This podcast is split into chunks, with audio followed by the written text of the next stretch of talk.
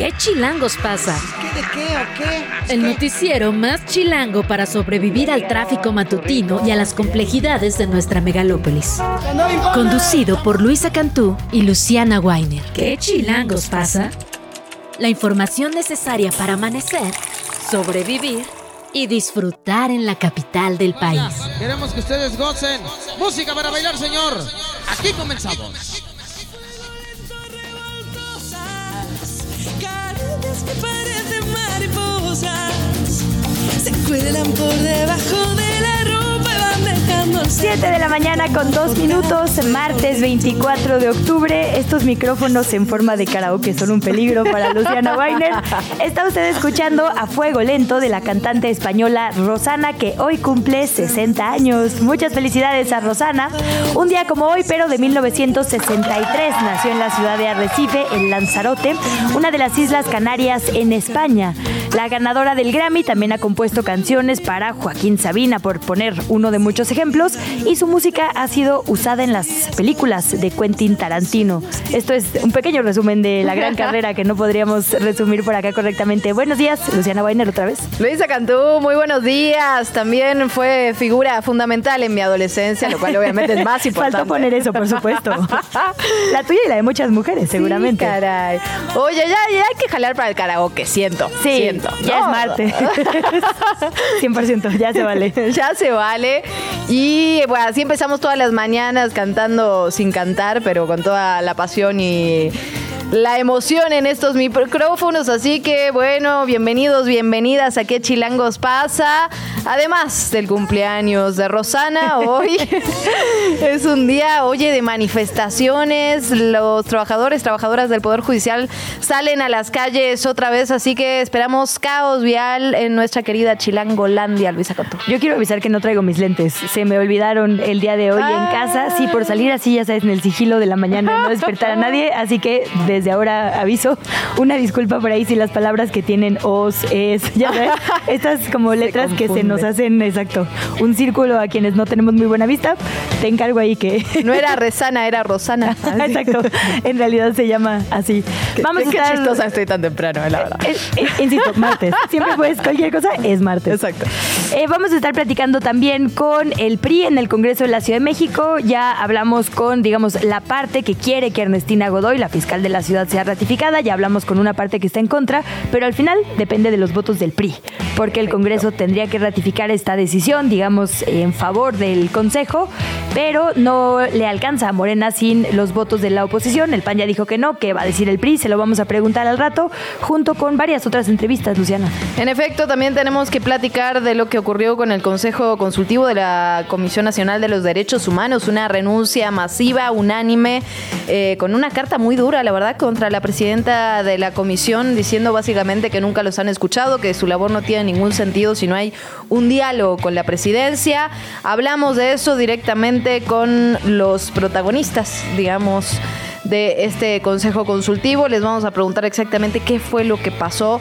Tenemos eso y tenemos más porque la verdad que ha sido también jornadas violentas. Tenemos que hablar de lo que ocurrió en, en Coyuca, ya en Guerrero y varios otros temas. Así es, en el- los tonos más amables vamos a estar platicando con Beca Duncan, la historiadora, sobre el ángel de la independencia, que nos va a regañar porque es la victoria alada, en Ah. realidad.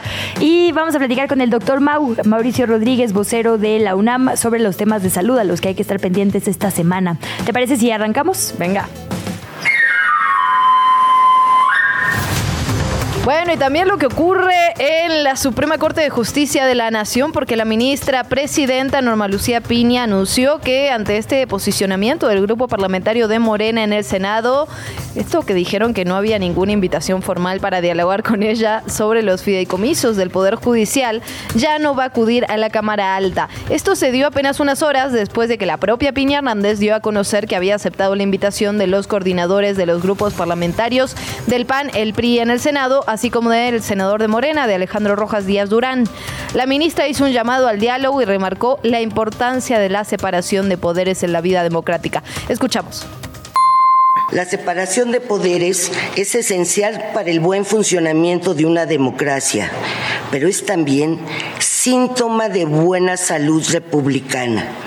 trabajar en estrecha colaboración con el Poder Ejecutivo y el Legislativo para cumplir con nuestra misión de servir a la sociedad. Todo ello en aras del, interior, del interés superior, que no es otro sino México, hago un llamado al diálogo y al entendimiento. Es que, a ver, vamos a revisar cómo estuvo la cosa desde el inicio, porque estuvo eh, Sí, divertida y bonita. Los grupos parlamentarios del PAN y del PRI y el, el senador Rojas Díaz Durán, de Morena, di- dijeron así, ah, lo diría mi abuelita, se fueron de boca, dijeron así de, sí, dialoguemos con la ministra presidenta, vamos a hablar sobre el tema de los fideicomisos.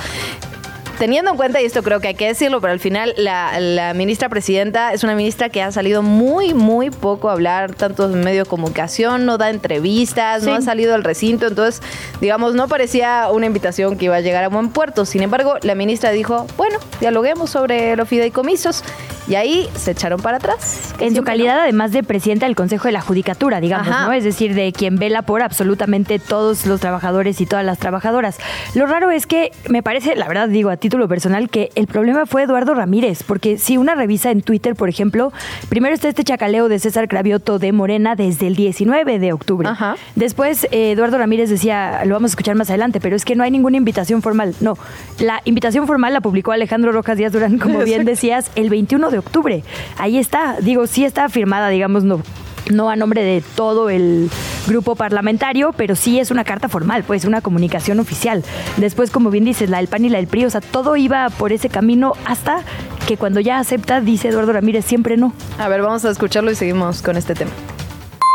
El grupo mayoritario Morena no está de acuerdo en hacer una invitación a la presidenta de la Suprema Corte, la doctora y ministra Piña. Sin embargo, como institución, eh, las puertas están abiertas, no he formalizado. Yo esperaré el día de mañana eh, platicar con mi grupo y a partir de ese sentir tendremos una postura. Ahora bien, nadie más desmintió esto, nadie dijo no si hay una invitación formal. Entonces, lo que parecería, todo parecería indicar, digamos, que la invitación ella estuvo, pero que pensaron que no le iba a aceptar. Y cuando esto ocurrió, pues. Bueno, por ahí Día de Rojas Díaz Durán sí dijo, espero que nuestro coordinador concrete los términos para este diálogo democrático, como diciendo, este, todos los demás ya estábamos acá, eh, sabemos que te toca a ti, entonces ojalá que ahí vaya. Pero sí, como bien dices, pues eh, era lo lógico, sobre todo porque además hubo un parlamento abierto para el tema de presupuesto en general, donde se escuchó, eh, se escucharon, digamos, todas las posturas de quienes están pidiendo X o Y cantidad. Eh, eh, digamos que esto sería lo normal, ¿no? Sí, En- en la absolutamente. o sea, en este presupuesto. momento sí necesitamos diálogo, ¿no? Sí, sí, sí. El propio, digamos, propios integrantes eh, del Consejo de la Judicatura, como leíamos ayer aquí en la jornada, cercanos al movimiento históricamente, se pronunciaron por un diálogo, nada más, a ver en qué terminaba. Entonces, pues ahora sí que la bolita está en la reunión que tenga hoy el grupo parlamentario de Morena. Bueno, ojos ahí, pero también otros temas. Vámonos a Nuevo León. Su gobernador, todavía Samuel Ah. García, presentó un oficio ante el Congreso del Estado que gobierna para pedir una licencia que le dure seis meses, durante los que va a buscar ser el candidato de Movimiento Ciudadano para contender por la presidencia de la República en el 2024. En su solicitud incluyó ya la instrucción para que el secretario general de Gobierno, Javier Navarro, se quede como encargado de despacho. El tema es que Samuel García necesita 22 votos a favor de esta licencia en el Congreso local.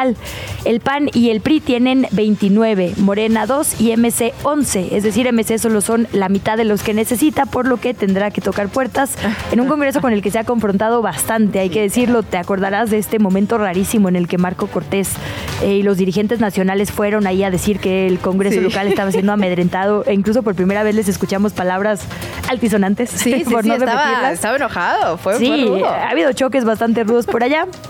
Eh, el 3 de noviembre es el día que se tienen que registrar y camino para allá. El dirigente nacional de Movimiento Ciudadano no ha bajado los ánimos. Eh, la temperatura de la discusión, Dante Delgado dijo que, por supuesto, ahí está Samuel, que es una excelente opción, con mucha aceptación en lo local por allá en Nuevo León, pero, Pero, pero que también hay una opción externa que, adivina quién, ay sí, nunca te lo imaginarías. Puede ser el ex canciller Marcelo Ebrard, así lo dijo Dante Delgado. Eh, Yo lo que creo es que Samuel es una opción interna y el licenciado Marcelo Ebrard sería una opción ciudadana externa. Un, fino, un, fino razonamiento. Oye, Luisa, yo quisiera poner este meme del que se levanta a la mitad de la noche. Y Marcelo Ebrard. Oigan, por cierto, sí. O sea. lo último que supimos fue que seguía esperando a que la Comisión de Honestidad y Justicia Morena resolviera su impugnación. Yo sé mucho de Rosy ya, de, de esa relación en sus redes sociales, tengo mucha información al respecto. Pues digo, ya nadie va a tirar la candidatura de Claudia Sheinbaum a esta altura, ¿no? No. Entonces, ¿qué otra respuesta puede haber, digamos, ¿no? A la impugnación. Y como decimos, el 3 de noviembre es la fecha clave porque es el día en que se abre el registro, digamos, oficialmente de MC. A ver si Ebrard, con impugnación resuelta o no, se registra. Bueno, así, así lo divertido en el campo político. Mientras algunos dejan sus puestos, algunos llegan. Eh, bastante polémico lo que vamos a hablar a continuación. Pasaron dos meses ya de la renuncia de Carla Quintana a la Comisión Nacional de Búsqueda y la secretaria de Gobernación, Luisa María Alcalde, dio a conocer el nombramiento de Teresa Guadalupe Reyes Agaún. Esto al frente de este organismo.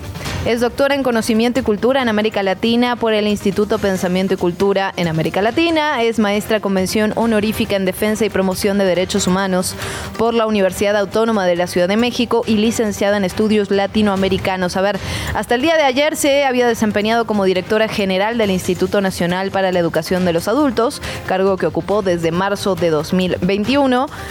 Pero la verdad es que es una asignación que causó varios señalamientos en diferentes ámbitos porque no hubo ni consultas ni acompañamiento de los colectivos de búsqueda y de las víctimas. Por ejemplo, Naciones Unidas de México aseguró en su cuenta de redes sociales que esta designación no contó con los niveles de participación, transparencia y escrutinio deseables. Parece de alguna manera una designación muy similar a la que ocurrió justo con el fiscal general para el caso de Ayotzinapa, ¿no? Lo hemos platicado en diversas ocasiones. Otra designación que pasa un poco en lo oscurito y que no contempla a las personas que debería contemplar sobre todo, a los colectivos de buscadoras y a las víctimas directas e indirectas. Y ha sido eh, difícil, digamos, tener la versión completa de Carla Quintana, ¿no? Evidentemente está siendo, como siempre, ha sido muy prudente, muy respetuosa, digamos, de los procesos. Eh, ha cancelado todas sus apariciones públicas, por ahí va a estar en la fil del Zócalo aquí en la Ciudad de México, en un evento con medios, digamos, independientes como Rompeviento y no estuvo. La hemos buscado, ¿eh? hay que decirlo. Carla siempre es muy amable con la prensa, nos dijo aguantar un Ahorita no, entonces bueno, falta completar este rompecabezas. En una nota, eh, pues que es un escándalo, sin duda, un grupo de hombres armados asesinó al secretario de Seguridad Pública del municipio de Coyuca de Benítez, en Guerrero, Alfredo Alonso, y también al director de la Policía Preventiva, Honorio Salinas, quien era jefe operativo de la corporación. Fueron también asesinados 11 policías municipales más que ya se habían rendido. La Fiscalía del Estado fue quien confirmó estos hechos la tarde de ayer y el vicefiscal Gabriel Hernández dijo que ya están realizándose, ya están en curso las investigaciones pertinentes. El ataque se reportó a eso de la una y media de la tarde de ayer lunes en un punto cercano al poblado de El Papayo. Esto está en la carretera o cerca de la carretera que va de Acapulco a Cihuatanejo. El ataque sucede un mes después de los asesinatos del jefe de la Fiscalía Federal en general en Chilpancingo y de el encargado de la Fiscalía local en la región de Tierra Caliente. Hasta septiembre de este año el estado lleva 1.289 víctimas de homicidio. Bueno, en otros temas, el gobierno de la Ciudad de México presentó ya este plan integral de manejo del centro histórico 2023-2028, con el que los siguientes años se, regirá, se regiría en realidad el desarrollo de la zona, según Manuel Oropesa, coordinador general de la Autoridad del Centro Histórico aquí de la capital. El plan está compuesto por seis ejes. Hablamos de habitabilidad, economía y turismo, patrimonio histórico y cultural, movilidad y funcionalidad urbana, ciudadanía y cultura cívica y fortalecimiento institucional Jesús Esteba, que es el secretario justamente de Obras y Servicios, reveló que a la fecha se han intervenido más de 300 mil metros cuadrados de superficie en diferentes perímetros del centro histórico, con una inversión de más de 1.200 millones de pesos. Estas obras incluyen también la ampliación del área peatonal y ciclista y el incremento de las áreas verdes e intervención de plazas públicas. Habló también al respecto, por supuesto, el jefe de gobierno, Martí Batres, y vamos a escucharlo. Plan Integral de Manejo del Centro Histórico 2023-2028 es nuestro eje rector para cuidar y lograr un mayor mejoramiento progresivo, integral del centro histórico. Eh, Se trata a través de este plan de buscar la conservación, la rehabilitación, el aprovechamiento, el disfrute y la potenciación de nuestro centro histórico. Qué temazo este, ¿no? Porque, digamos, de repente se deciden cosas en esquemas público-privados medio raros y entonces la mitad del zócalo está de repente ya en eh, manos privadas, ¿no? O, o por lo menos, digamos, la remodelación estuvo a cargo de grandes eh, pues, empresarios de nuestro país. Eh, se habla mucho de que todo esto se haga con cuidado de no gentrificar. El gran ejemplo es Regina, digamos, que mantuvo esta modernización con las y los habitantes originales. Eh, también se habla de repente de que de ciertas colonias para lo turístico está todo muy bonito y te metes una cuadra para adentro y ahí hace falta también alumbrado público. Había una campaña muy importante, digamos, para meterse a las calles de atrás, digamos, de lo turístico. Eh, empezaron esas obras justo al inicio del sexenio. Quién sabe cómo vayan, habrá que darse una vuelta y habrá que ver exactamente los pormenores, ¿no? No solo es rehabilitar, es quién, a contraprestación de qué y en qué condiciones para la gente que vive por ahí. ¿Y en qué periodos, no? Porque finalmente este plan que contempla hasta el 2028 es bien importante, esto de la temporalidad y de tener un plan, digamos, urbano, ¿no? Que nos lleve que hacia tenga allá. continuidad, sí. Aunque es mucha confianza. ¿verdad? que, supongo que eso también es un mensaje, ¿no? Sí, pues sí. Pero bueno. Hasta, sí. En fin, vámonos con otras cosas. La tormenta tropical Otis, que se formó el domingo en el Océano Pacífico, se encuentra actualmente frente a las costas de Oaxaca y continúa en su trayecto hacia Guerrero. Se espera que toque tierra a eso del mediodía del miércoles que viene en Acapulco. El Servicio Meteorológico Nacional informa que el paso de Otis va a provocar lluvias intensas y aguaceros tanto en Guerrero como en Oaxaca, lluvias muy fuertes en Michoacán, el Estado de México y Morelos y lluvias fuertes aquí en la capital y Puebla. Estos fenómenos, hay que recordar, están llegando apenas unas semanitas después de los ciclones, en algún momento huracanes Lidia y Max, que dejaron cinco personas muertas, una en Nayarit, dos en Jalisco y dos más en Guerrero.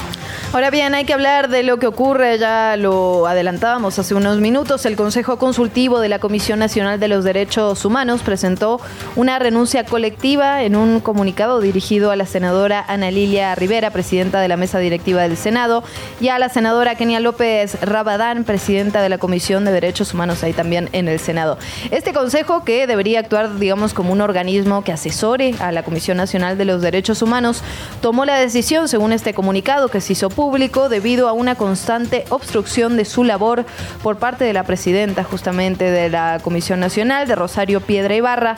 Según el texto, ella ha rechazado repetidamente las opiniones emitidas por el Consejo Consultivo, incluso cuando estas han sido formuladas por unanimidad en favor de los derechos humanos, argumentando que la ley no la obliga a aceptarlo, lo cual es cierto, pero también ese es el único sentido que tiene el Consejo Consultivo de la CNDH, que dar consejos a la Comisión en favor de los derechos humanos. Así que hoy vamos a estar hablando de este tema en unos minutos más, justamente eh, para platicar, ¿no? ¿Cuáles fueron las causas que ha pasado? Porque cuando se llega, digamos, a un comunicado público de esta magnitud, tienen que haber pasado muchas cosas antes.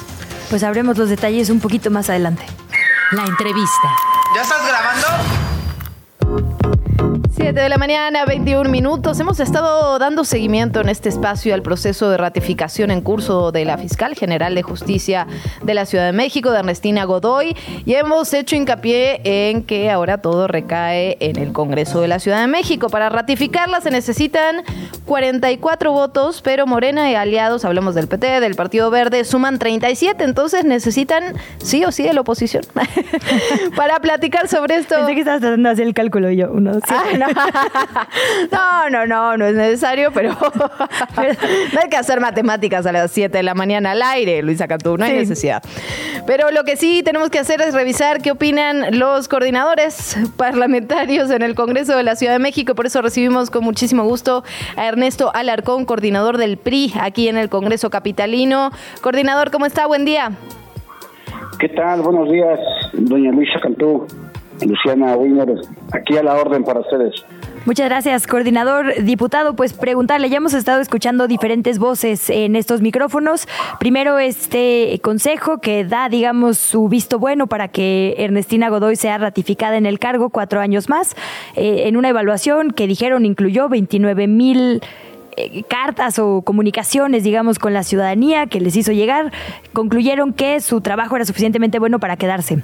En el lado contrario, el Partido Acción Nacional, en voz de su coordinador Federico Doring, nos dijo en estos micrófonos que de ninguna manera que lo van a votar en contra. La pregunta es, ¿dónde está el PRI? ¿Ustedes qué opinión tienen sobre la gestión de Godoy y cómo van a votar su posible ratificación? ¿Qué tal?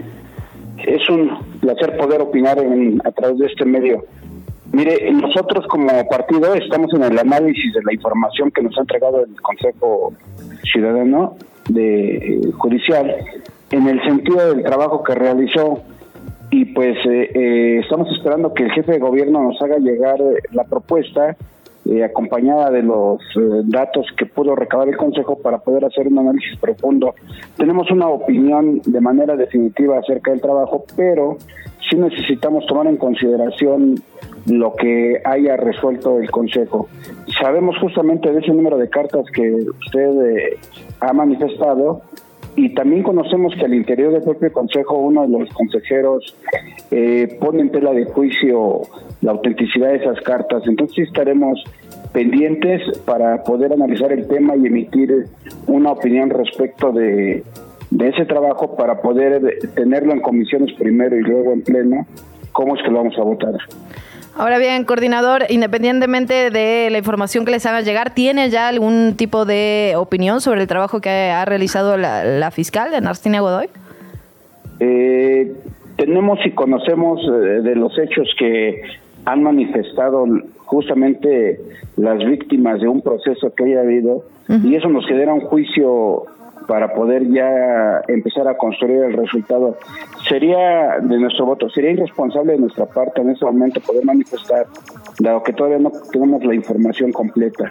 Eh, preguntarle entonces, coordinador, ¿no hay ningún pacto, digamos, para votar en bloque con el PAN y con el PRD? Porque así como van en bloque, digamos, para lo electoral, podría ser que también en el Congreso, así funcionó en lo federal. ¿Cómo está el panorama para ustedes? Eh, es muy claro, mire, nosotros eh, tendremos que seguir las indicaciones también que han estado de alguna manera considerando nuestras dirigencias de la ciudad y del Comité Nacional, a efecto que de manera conjunta tomemos eh, un sentido del voto y eso lo haremos en los próximos días. Desde luego que lo que convenga a la ciudadanía será lo que haremos y si eso tuviera que ver con la eh, alianza, téngalo por seguro que estará tomado en cuenta.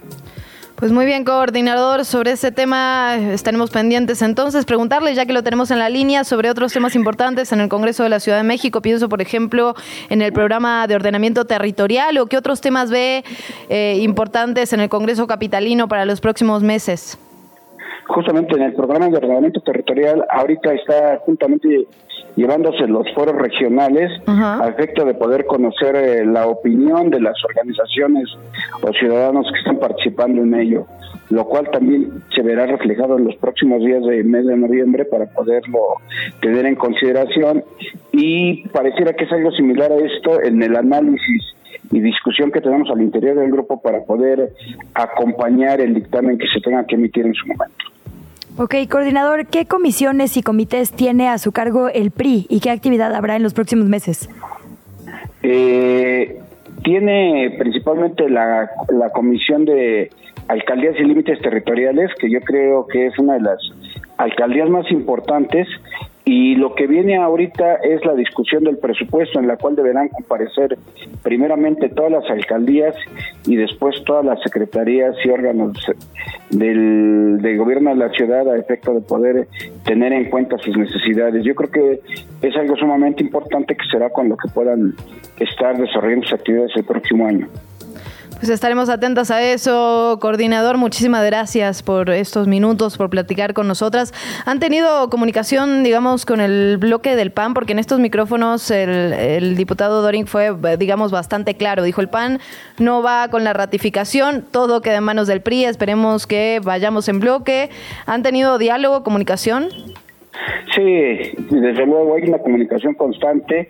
Ellos han sido muy respetuosos de nuestros tiempos y nosotros de su decisión. Por lo tanto, al final tendremos que llegar a un gran acuerdo de consenso que nos permita seguir caminando juntos. Pero digamos que no hay una negociación política, es decir, ustedes podrían votar en bloque, eh, digamos, pactando algo más o de qué depende, porque nos dice están revisando entonces esto que les dio el Consejo. Eh, justamente sería irresponsable de mi parte en ese momento decirle, pero sabemos qué es lo que indican todos los análisis y estudios. Esperemos que lo tengamos físicamente para poder determinar nuestra decisión final y si usted me lo permite, con mucho gusto se lo estaré anticipando con toda oportunidad a usted. Pues estaremos atentas entonces, coordinador, muchísimas gracias por platicar con nosotros. Ernesto Alarcón, coordinador del PRI en el Congreso de la Ciudad de México. Gracias y buen día. Un placer, buenos días. Muy buenos días. La entrevista. Como le dábamos cuenta, el Consejo Consultivo de la Comisión Nacional de Derechos Humanos presentó una renuncia conjunta. Ya le dábamos hoy, perdón, los detalles sobre lo que argumentaban en esta carta que al final se hizo pública, aunque dirigida al Senado de la República. Y para entrar más en detalle, para conocer exactamente a qué se refieren cuando dicen que no están siendo tomados y tomadas en cuenta por la titular de la CNDH, agradecemos mucho la comunicación a Jorge Saavedra, hoy exintegrante de este Consejo Consultivo. Jorge, muy buenos días y gracias por su tiempo. Al contrario, buenos días, con mucho gusto. Muy buenos días, Jorge. Pues preguntarle antes que nada, digamos, puede parecer una pregunta simple, pero creo que nos puede ayudar a entender exactamente todo el contexto. ¿Qué debería ser, digamos, en condiciones ideales un Consejo Consultivo de la Comisión Nacional de los Derechos Humanos? ¿Cómo trabaja? ¿Cómo se reúne? ¿Y cuál sería su función, digamos, primordial? Quizá cómo llegaron ahí también, ¿no? ¿Quién les nombra? Sí, bueno, nos fue, nos eh, nombró el Senado de la República prácticamente la totalidad de los senadores, más del 80% de, de, los senadores y senadoras votaron por nosotros, eh, de todos los partidos políticos. Evidentemente revisaron nuestros perfiles, eh, nuestra trayectoria y coincidieron en que éramos las personas más indicadas para esa función. Y regresando a la otra parte, que debería ser un consejo consultivo, eh, mínimo ser escuchado, mínimo ser escuchado y obviamente, eh, miren, tomar esta posición, o sea, no nos pagan ni un centavo. Hay otros organismos autónomos donde los consejeros eh, reciben sueldo, reciben prestaciones, reciben lo que sea. Nosotros no nos pagaban ni un centavo, entonces lo hacíamos por el honor de haber sido nombrados y porque pensábamos que podemos contribuir a los derechos humanos en México y por eso, eh, por eso pues ni modo, pagamos. En caso mío, yo soy mexicano que vive en el extranjero, hasta mis boletos de avión tenía que pagar para ir a, a, los, eh, a las reuniones de la CNDH, donde no nos pagaban ni siquiera el estacionamiento, porque no nos dejaban estacionar dentro de las instalaciones de la CNDH. Tenemos que pagar un estacionamiento público en nuestro propio, bolsillo. Pero bueno, eso no es el problema, porque lo estábamos haciendo con la convicción de que eh, nuestros consejos serían escuchados y tomados en cuenta, porque bueno, una cosa es que nos oigan y otra cosa es que no nos toman en cuenta. Y eso nos lo dejó hacer saber muy claramente la presidenta de la CNDH, que ya no tenía la obligación legal de hacernos caso. Aunque le diéramos un consejo por unanimidad, no tenía la obligación legal de tomarlo en cuenta y ejecutarlo o hacernos caso. Y hubo alguna ocasión, un par de ocasiones, en que hizo exactamente lo contrario de lo que nosotros le aconsejamos. Y bueno, había situaciones eh, increíbles de no poder ni siquiera acordar con ella lo que quiere decir quórum o lo que quiere decir mayoría de votos. O sea, podía ella sesionar solo con un consejero, es decir, ella y un consejero para ella ya era quórum cuando éramos seis. Eh, en votaciones de, de minutas, por ejemplo, tres contra dos ganaba dos entonces era una situación increíble que nosotros esto pasó en la última reunión del Consejo que decidimos, no, esto ya es demasiado. O sea, ni siquiera nuestros votos, no solo no nos escuchan los consejos, sino que nuestros votos tampoco cuentan. Entonces era una situación insostenible, eh, muy complicada eh, en reuniones anteriores durante los dos años el Consejo supone que tiene la atribución de opinar sobre el presupuesto del próximo año. No nos lo presentaba, entonces quería que opináramos el mero día sin enviarnos nada para revisar, para analizar a una presentación, que reaccionáramos a una presentación de un resumen del proyecto del presupuesto.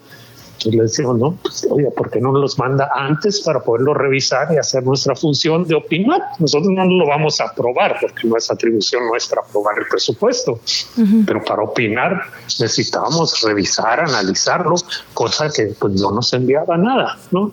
Y a la hora de la hora metía el punto en la agenda y quería que opináramos sobre una presentación rápida de PowerPoint para que ella pudiera avisar a las instituciones, a las instancias correspondientes que el Consejo ya había opinado. Entonces era una situación muy, muy desagradable. Eh, no pensamos que estábamos contribuyendo en nada para bien de los derechos humanos en México en esa situación. Creemos que cada quien pues, de manera independiente podemos hacer más eh, en nuestra capacidad de defensores de los derechos humanos. Jorge, la Comisión Nacional de Derechos Humanos, digamos que divide pasiones, ¿no? Eh, por su acompañamiento a casos, digamos, históricos, como el caso Wallace, del lado, digamos, de las acusadas, o el caso Aburto, ¿no? Es eh, dentro del marco, digamos, de la investigación del caso Colosio. Hay quien la ha aplaudido muchísimo. Hay quien ha dicho, nunca se pronuncia por temas, por ejemplo, de migración, ¿no? Y la violencia con la que son tratadas las personas migrantes en la frontera por parte de nuestros cuerpos de seguridad. Es decir, eh, como que tiene posturas muy encontradas según a quien le preguntemos. ¿En qué, eh, digamos, posturas o en qué momentos el Consejo tuvo una opinión contraria a lo que se terminó haciendo? ¿Qué pendientes, digamos, quedaron en desacuerdo con ustedes? Por ejemplo, eh, la Guardia Nacional. Cuando le pedimos que metiera una acción de inconstitucionalidad a la Suprema Corte de Justicia, que esa es una atribución de la CNDH. O sea, la CNDH no decreta eh, si algo es constitucional o no. Eh, pero tiene que tramitar eso ante pedir a la Suprema Corte de Justicia y para nosotros es evidente porque la Constitución dice que la Guardia Nacional es un órgano civil de carácter civil. Entonces, si se pasaba a la jurisdicción militar, era claramente una cuestión no constitucional. Entonces le pedimos de manera unánime que tramitara una acción de inconstitucionalidad. No solo no lo hizo, sino que sacó un comunicado diciendo exactamente lo contrario, que era constitucional. Es decir, una cosa es que no te escuche y la otra es que, que haga exactamente lo contrario de lo aconsejado. Entonces, eh, evidentemente eso para nosotros fue una situación muy grave eh, porque pues nos quedó claro que no nos escuchaba o que si nos escuchaba más bien nos oía nada más pero no nos tomaba en cuenta. Pero diferentes temas, ¿no? Por ejemplo, yo soy experto en salud pública, en VIH. Eh, eh, por muchas ocasiones, en muchas ocasiones le pedí que, o le sugerí, le ofrecí que hiciéramos un análisis porque el Instituto Mexicano del Seguro Social quedaba invariablemente mes tras mes en primer lugar de, de quejas por violaciones de derechos humanos pero con el fin de ayudar al IMSS para que eso no siga pasando, porque ya lleva muchos años pasando. Entonces su respuesta es no, no, no, este, nosotros ya tenemos una mesa de diálogo con el IMSS. Digo, pero ¿cuánto llevan? No, desde que inició la gestión, digo, pues, pero sigue presentándose esa situación del IMSS. Yo puedo ayudarles, invítenme, soy experto en el tema. Eh, no, no, no, nosotros ya lo hacemos. Y en otros temas de salud pública también decían que ellos tenían sus propios consejeros. Les pregunté, bueno, ¿quiénes son sus consejeros? Porque en materia de salud, si ustedes van a analizar la situación de una institución, no pueden recibir asesoría o eh, en materia de salud pública de integrantes de esa misma institución, porque eso pues, es un conflicto de intereses. Eh, no, no me quisieron decir quiénes eran, más me dijeron que que ellos tenían sus propios expertos en salud pública, lo cual nunca supe quiénes eran.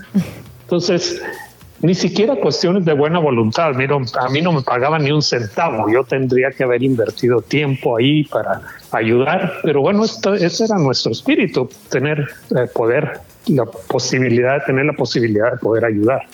Jorge, déjame preguntarte, ustedes nombran directamente, digamos que, eh, o sea, la comunicación o la falta de escucha viene por parte de la presidenta de la comisión de, Rosario Piedra Ibarra. ¿Siempre fue así? Es decir, ¿o hubo algún momento en el que no, cambió? No, siempre fue así. Creo que desde el principio, desde que nos nombraron en diciembre del 2021, mm. eh, quedó claro que eh, no éramos bienvenidos. Mm. Eh, no nos dio, por ejemplo, pues no sé, a veces eh, la gente estila, ok, ya nombraron al nuevo consejo, me voy a reunir con ellos, ¿no? me voy a reunir con ellos para darles la bienvenida, no sé, tomarnos un vaso de agua, ya no tomo alcohol, pero tomarnos un vaso de agua.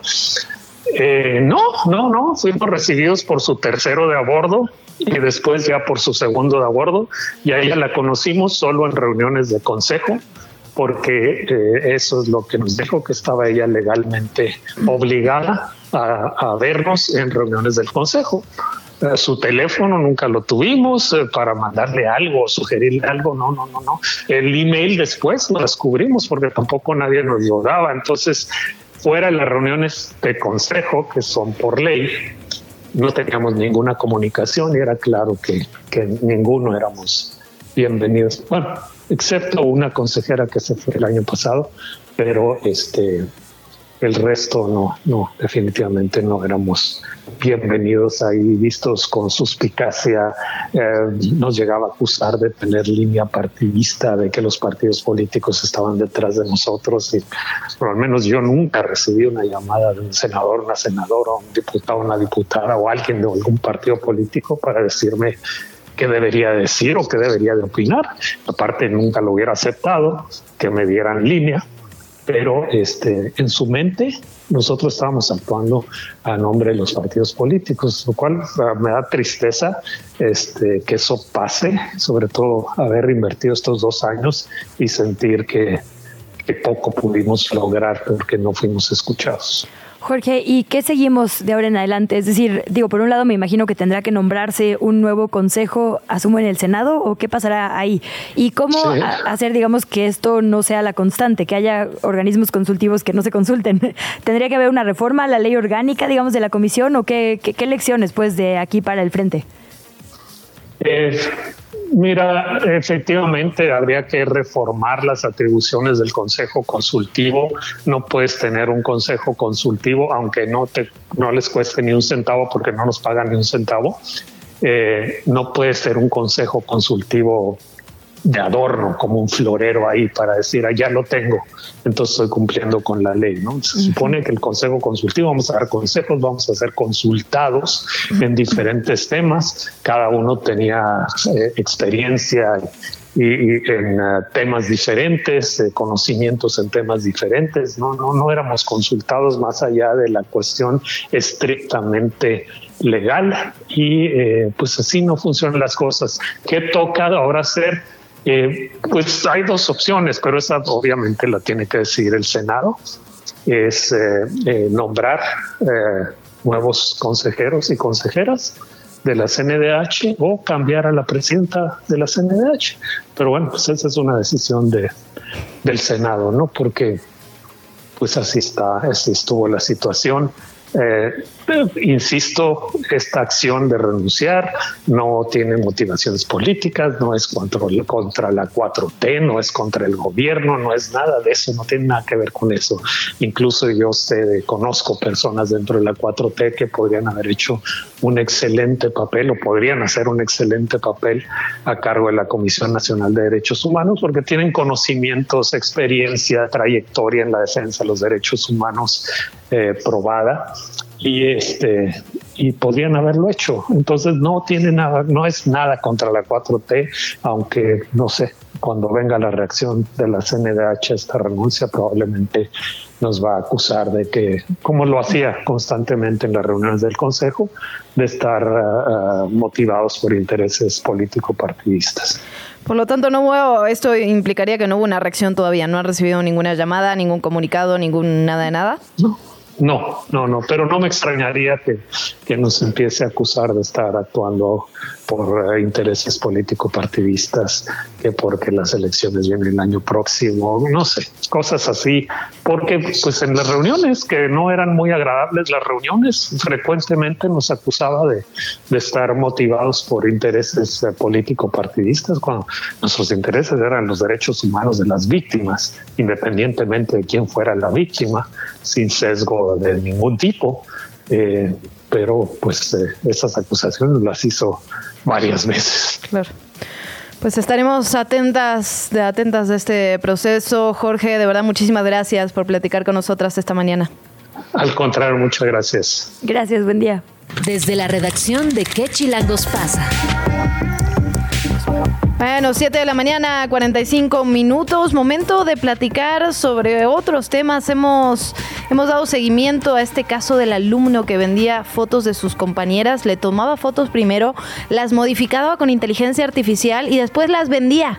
Tenía miles y miles y miles, más de 20 mil fotografías almacenadas, eh, tocadas con inteligencia artificial sobre sus propias compañeras del Instituto Politécnico Nacional.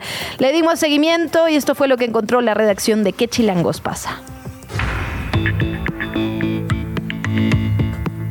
También hacemos el conocimiento de que existen pruebas de conversaciones entre alumnos que compraban y ofertaban estos contenidos por los cuales señalamos que Diego no actuó solo. ¡La lucha feminista por América Latina! se cumplió una semana de las protestas afuera de la Escuela Superior de Comercio y Administración del Instituto Politécnico Nacional, que realizaron ocho alumnas y colectivas para exigir justicia ante la violencia digital ejercida por Diego N., un alumno que presuntamente manipuló fotografías de sus compañeras con inteligencia artificial, sexualizándolas para venderlas.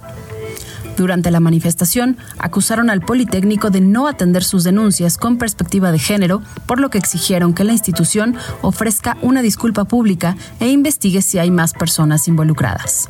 Hoy estamos aquí presentes, rotas por este recorrido agotador de iniciar un proceso de justicia. Intentaron hacer creer que esta violencia no era real, pero decidimos hablar con fuerza, porque el amor entre mujeres salva. No se confundan, esta violencia sí está penada en la ley con la ley Olimpia y no es un juego y el miedo cambiará de bando. Desde enero de 2020 se reformó el Código Penal y la Ley de Acceso a las Mujeres a una Vida Libre de Violencia de la Ciudad de México. Esto para admitir como delito la difusión de imágenes de contenido sexual sin el consentimiento de la implicada. Contempla sanciones de 3 a 6 años de prisión para quienes cometan este delito. La ley se llama así por Olimpia Coral Melo, quien impulsó las reformas después de ser víctima de violencia digital. Ahora acompaña este caso que dice abre una nueva brecha sobre qué atender de la violencia digital. Hubo misiones al principio que esperamos que se vayan eh, resarciendo con el paso de la investigación. Ahorita mismo se ampliaron las investigaciones justamente para que ellas eh, puedan poder también tener derecho a, a que se responsabilicen quienes las revictimizaron. Fue gracias a la discusión del caso en redes sociales que las autoridades escolares y de justicia actuaron porque antes de ello solo minimizaron sus denuncias renuncias. Comenzó el pasado 6 de octubre, cuando un grupo de ellas detectó en flagrancia a Diego N., quien guardaba más de 20.000 fotos de carácter sexual en un iPad por lo que lo pusieron a disposición de las autoridades del Politécnico. Este chico robó las identidades de, de, las chavas y fue a través de redes sociales, entonces se supone que estamos en una comunidad estudiantil, si un chavo te pide tu Facebook, tu Instagram, yo qué sé, pues se lo das con el fin de convivir y todo, y que al final te encuentres con que estás eh, en una foto de su y ni siquiera eres Luego de que el caso tomó fuerza en las redes sociales, el Politécnico anunció la expulsión definitiva del alumno, en tanto la Fiscalía de la Ciudad de México informó que abrió una carpeta de investigación y la Policía Cibernética realiza una revisión de imágenes en dispositivos móviles del investigado. Sin embargo, luego de que la Fiscalía retoma el caso, el panorama se recrudece. Las fotografías encontradas no eran 20.000 como se estimaba, sino 160.000 en total. También se identificaron más de 20.000 videos. Hasta ahora las investigaciones siguen y se esperan avances para conformar la carpeta y castigar al responsable. ¡Fuera agresores sexuales del IPN! ¡Fuera agresores sexuales del IPN! Desde la redacción chilango.com. Pues así el tema con este asunto que vamos a seguir muy de cerca, pero también vemos de cerca otros temas. Van a decir que tenemos un problema con los boletos del metro, una obsesión con las nuevas tarjetas de movilidad integrada, pero bueno, es un tema que nos ocupa todos los días, por supuesto, por la cantidad de gente que utiliza este sistema de transporte. Edgar Segura, cuéntanos, una nueva línea se suma a las que ya no van a aceptar boletos. Buenos días. Hola, buenos días Luisa, buenos días Luciana. Así es, pues el día de ayer eh, el metro de la Ciudad de México informó que cuando reabra este tramo de la línea 1 que, que actualmente está cerrado, que va de Pantitlán a Isabel la Católica, el ingreso será exclusivamente con tarjeta de movilidad integrada, es decir, que como bien comentas, pues va a dejar de aceptar boletos como parte del proceso de modernización del sistema de peaje. Entonces, con esto ya serán prácticamente la mitad del sistema de transporte colectivo el que estará operando únicamente con tarjeta de movilidad integrada. Este, cabe recordar que pues anteriormente las líneas 4, 5, 6, 7 y la 12 ya se habían integrado a este proceso de modernización del sistema de peaje y ahora con la línea 1 pues ya serían 6 de las 12 líneas las que estarían eh, pues dejando de aceptar boletos. Eh, ahora bien, esto eh, más o menos de una u otra forma ya estaba anunciado, ya lo sabíamos, pero también es relevante en el sentido de que nos da hay algunas pistas de, que ya sea lista o ya se acerca la reapertura de este tramo de la línea 1. Eh, acabe recordar que el 6 de octubre en su informe de gobierno, eh, el jefe de gobierno Martí Batres pues comentó que la, este tramo de, de Pantitlán a Isabel la Católica reabriría en la última semana de octubre, es decir, pues ya, ya sería eh, alrededor de esta semana o a más tardar el, el próximo martes. Eh, entonces ya se espera que, se dé esta reapertura eh, a más tardar en los próximos siete días, pero pues también ojo porque esto implicaría que al menos una semana después de que se reabra este tramo, se cerraría el otro, es decir, el que va de Valderas a Observatorio de la línea 1 y también el tramo elevado de la línea 9 que va de Pantitlán a Ciudad Deportiva para realizar los trabajos de renivelación de esta zona que presenta un hundimiento de 80 centímetros. Ahora bien, Edgar, ¿cómo lo está recibiendo, digamos, los usuarios? Veíamos un poco de confusión durante los primeros días cuando se anuncia esta medida. Tú has estado ahí, has estado platicando con la gente. ¿Ya, ya hay más claridad al respecto o, no tanto? Sí, fíjate que nos ha tocado este como como usuarios y yendo también a, echarle un ojo. Eh, sí, todavía hay mucha gente que todavía no no este se, se da este pues toman las precauciones debidas de, de, llevar una tarjeta de movilidad integrada en ciertas líneas. Eh, lo que sucede mucho pues es que hay personas que no llevan la, tarjeta, hay personas que incluso no están interesadas en, en adquirir la tarjeta porque pues no, no son tan usuarias tan asiduas del metro, sobre todo personas que a veces vienen pues del Estado de México, de otras entidades. Y lo que sucede mucho pues es que hay, hay ocasiones en las que pues, terminan dándole los, los cinco pesitos a, a los otros usuarios para que los pasen con, con su tarjeta. Esto también, por ejemplo, en el trolebús, que ya empezó en algunas líneas a, abandonar este sistema de los las alcancías con los boletitos. Que la verdad ahí está súper bien, porque aparte no dan cambio. Entonces, si traes tu monedita de 10, de 20, ya valió. Entonces, la tarjeta por lo menos te descuenta. fíjate que este, está, hay un tema muy curioso, porque pues ahora cuando la gente se sube por atrás, este ahora lo que se pasa pues, es la ah, tarjetita, ¿no? En lugar de, de, las moneditas. la, tarjeta va y viene en, el trolebús. Órale, pues. Si antes era mucha confianza pasar tu monedita, pasar la tarjeta es un acto de fe, porque a veces viene más cargada que otras veces, la verdad. Sí, no, recordar que le puedes echar este hasta 500 pesos. Sí, este, Pues, ahí, se, sí va bastante, bastante dinero. Sí, no, bueno, hay un ahorrito. Edgar Segura, como siempre, muchísimas gracias por el reporte y por platicar con nosotras. Nos vemos mañana. Hasta mañana, bonito día. Igualmente, hasta mañana, 7 con 54. Vamos a ir a una pausa y a la vuelta le presentamos los temas a seguir en las redes sociales y los medios de comunicación, las recomendaciones de lectura que le hacemos el día de hoy. No se vaya, háganos saber su opinión también en nuestras redes sociales. Tenemos unos segunditos, así que Perfecto, arroba que chilangos pasa, ahí nos encuentra en Facebook, en TikTok, en Instagram, en Twitter estamos como arroba Radio Chilango y las nuestras, las personales, para que le escriba a Luisa Cantú.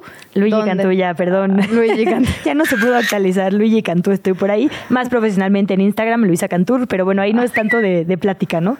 Ni modo, en. X Luigi Cantú. ¿Y tú? Qué bonito, arroba Luciana Weiner, guion bajo, ahí platicamos en redes sociales. No se vayan, tenemos bastante información al regresar. También vamos a platicar del ángel de la independencia, de la Victoria Alada, de lo, que usted quiera.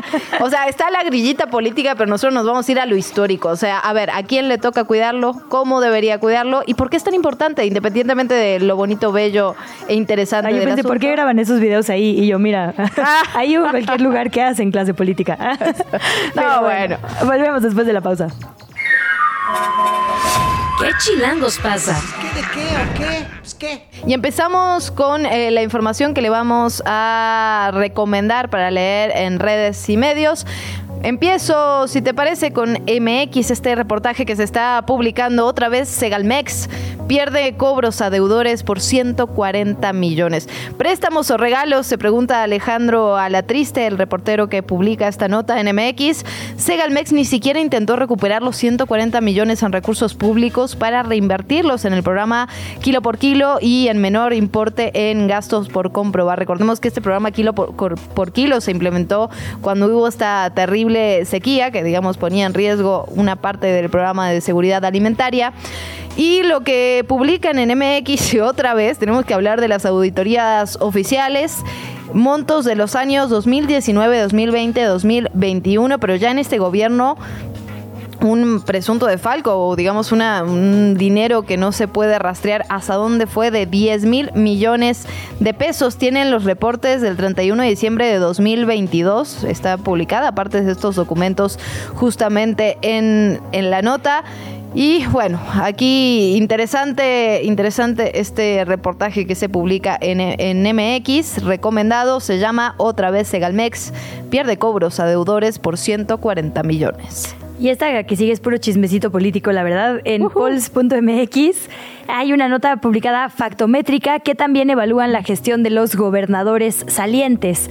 Y claro, en realidad, digo, lo enfocan, digamos, eh, lo que rescatan de este reporte de factométrica es que tres de los nueve mandatarios que van a dejar sus cargos el próximo año, en el 24, están en el top 10 de mejores evaluados. La pregunta que se le hace a la gente es cómo califica el trabajo realizado por el gobernador o la gobernadora durante su gestión. Mauricio Vila tiene el 77.3% de aprobación. Esto lo hace el mejor evaluado de los salientes. Después, Diego Sinue, eh, gobernador de Guanajuato, lo cual, digo, contrastado con otros datos de Guanajuato, a mí me llama la atención. Tiene 68% de respuestas positivas y Sergio Céspedes de Puebla, 64.5. Digamos, estos son los que salen mejor posicionados. Pero si nos vamos eh, afuera, digamos, de este top, Martí Batres dice es el mejor posicionado con 60% de aprobación, después Cuitlagua García eh, y dos lugares abajo Rutilio Escandón. Si nos vamos, digamos, ya a la tabla general, eh, pues lo interesante obviamente es ver quiénes son los menos de menor aprobación. Adivina quién es el peor evaluado de todo México. échale, échale. Intentó gobernar otra entidad después de salir de la que está gobernando ver, actualmente. cuéntame. Esa es la pista definitiva. Cuauhtémoc Blanco es el peor evaluado. Después, en el penúltimo lugar de evaluación está David Monreal y después Carlos Merino de Tabasco. Después Enrique Alfaro y Rubén Moya. Es decir, el top 5 de peores evaluados son esos, de acuerdo con esta métrica. Interesante, sin lugar a duda. Y como no podía ser de otra manera, nos vamos a ir hasta Argentina, página 12. Con un análisis que me parece bien interesante. Ayer, eh, ayer lo ponía medio en broma, medio en serio, pero decía que trabajé de argentinóloga, lo cual para nada es una queja. pero me preguntaron mucho, ¿no? De, digamos, todos entendían el porqué del miedo con respecto a Milei, pero nadie entendía por qué esos votos habían ido con Massa en lugar de ir con Patricia Bullrich. Y acá hace un análisis que me parece bien interesante. Werner eh, Pertot eh, publica en página 12 sobre la derrota que hizo estallar la interna de Juntos por el Cambio. Digamos, los números sin lugar a dudas están prendiendo fuego adentro del, del PRO, del partido, del radicalismo, de la coalición cívica. Es decir, eh, tiene una serie de consecuencias brutales. Y la primera tiene que ver justamente con el expresidente, con Mauricio Macri. Es decir, es una figura absolutamente controversial, incluso ahora dentro de su propio partido, dentro del PRO. Ha habido muchísimos, digamos, reproches que se le hicieron al expresidente desde todos lados y parte de esta derrota se lo asocia con él. Recordemos que durante su mandato empezó a agudizarse la crisis económica que vivimos de, forma tan clara, ¿no? de forma tan contundente y brutal desde afuera, pero durante su, su mandato esto empezó a ser muy, pero muy brutal. Digamos, sabemos que Argentina tiene ciclos económicos no muy afortunados, pero en este sentido, a partir del gobierno de Mauricio Macri, esto se incrementó y se profundizó. Entonces, lo que hace aquí, y esto es bien importante, porque al final los votos que están en la mesa en juego para la segunda ronda, para el balotaje, tienen que ver justamente con los votos de Patricia Bullrich, con los votos de Juntos por el Cambio. Ahora bien, hay, digamos, una interna muy preocupante y, y justamente es probable que este partido, no sé si desaparezca, pero sí que entre en una crisis brutal. Por un lado, lo decíamos, por un lado con, con, Macri, por otro lado está, hace un recorrido, digamos, de cómo se han posicionado las figuras centrales del movimiento del partido respecto a Massa o a Milei, ¿no? Y por ejemplo, Lilita Carrió dijo ni Massa ni Milei, ¿no? Que es la líder de la coalición cívica. Eh, otro sector del PRO está muy lejos de Milei, porque si bien digamos, son centristas, centro derecha en algunos de los casos, sí, digamos, tienen una vocación democrática, digamos, en principio, pero también, digamos, hay todo un sector que no apoyaría el kirchnerismo de ninguna manera. Entonces, bueno. Independientemente de todo eso, me parece que es un buen análisis que va, digamos, punto por punto y que explica de alguna manera estos resultados electorales, esta foto que veíamos. Hay una foto brutal donde Patricia Bullrich está con cara, parece llorando. Eh, no es exactamente esta, pero una que está, Patricia Bullrich está como llorando, la vamos a compartir en redes sociales. Mauricio Macri la abraza, atrás se ve a, Vidal mirándolos con cara de ¿qué, qué ha ocurrido? Interesante, sin duda. Una derrota que hizo estallar la interna de Juntos por el Cambio. Muy recomendado ahí en página 12. Excelente servicio de argentinóloga. Muchas gracias. Sí, sí hace falta entenderlo así con peras y manzanas. Y volvemos a México para cerrar con una de las notas destacadas el día de hoy, portada en elfinanciero.com, que dice, eh, de puro crecer más de lo esperado, Economía de México avanza 3.5% en agosto, superando al pronóstico del INEGI para el octavo mes del año. Y básicamente pues platican con personas expertas, eh, digamos, del sector como normalmente lo hace el financiero, y lo atribuyen a varios factores. La economía mexicana sigue creciendo a un ritmo sólido gracias a la caída de la inflación, un mercado laboral resistente y una mejor actividad de la construcción. Después dicen cosas en lenguaje economista que quién sabe qué, pero bueno, básicamente ese es el resumen de lo que publica hoy el financiero. Bueno, son las 8 de la mañana, 4 minutos. Vamos con un resumen informativo. México se convirtió en el tercer país receptor de solicitudes de asilo después de Estados Unidos y Alemania. Esto lo informó la presidenta de la Comisión de Derechos Humanos de la capital, Nacheli Ramírez. De enero de 2021 a septiembre de este año, nuestro país recibió más del doble de solicitudes respecto a las registradas en los últimos ocho años. De todo el país, de hecho, es la Oficina de Refugiados de la capital, la segunda con mayor mayor número de solicitudes y cuatro de cada diez son niños y son niñas, son infancias. En otro tema, Oscar García Guzmán, este feminicida serial de Toluca, está sumando ya 335 años de prisión después de confirmarse su responsabilidad, su participación en cuatro feminicidios, un homicidio, la desaparición de una persona y también una violación. Este fin de semana, un juez emitió otra sentencia condenatoria en la que se le dieron otros 55 años de prisión. Es por el feminicidio de una joven de iniciales MCC que fue asesinada el 30 de septiembre del 2012 en el municipio de Huizquilucan. García Guzmán cometió casi todos los delitos entre los años 2006 y 2017. Fue capturado en el 19 después del secuestro y homicidio feminicidio de Jessica Guadalupe, una joven de 27 años que estudiaba en la misma universidad que él. Ahora bien, también tenemos buenas noticias. La selección de la Ciudad de México de fútbol para personas con ceguera logró la medalla de oro en los Paranacionales con ADE 2023. Eso, eso, aplausos. Este lunes se impuso en penales ante su similar en San Luis Potosí. Para avanzar al duelo por la presea dorada, el equipo capitalino venció por la mínima Nuevo León, además de que en el juego se impuso 7 a 0, 7 a 0 a Tlaxcala, con tantos de Carlos y Gustavo Ramírez. La delegación de la Ciudad de México que participa en estos Paranacionales con ADE 2023 suma ya 33 medallas en las competencias que comenzaron en Cancún, en Quintana Roo, el pasado martes martes 17 de octubre. De esas 26 de esas, perdón, de esas 33, 26 son de oro, 4 son de plata y 3 son de bronce. Así que bien ahí, felicidades. Vamos a la actividad de las presidenciables. Este lunes, ayer lunes, Claudia Sheinbaum respaldó esta decisión del presidente Andrés Manuel López Obrador de suprimir el fideicomiso Fondo de, Desastres Naturales, el FONDEN, argumentando que esta medida tiene por objeto evitar la corrupción que, así dijo, ha aquejado a México durante un largo periodo.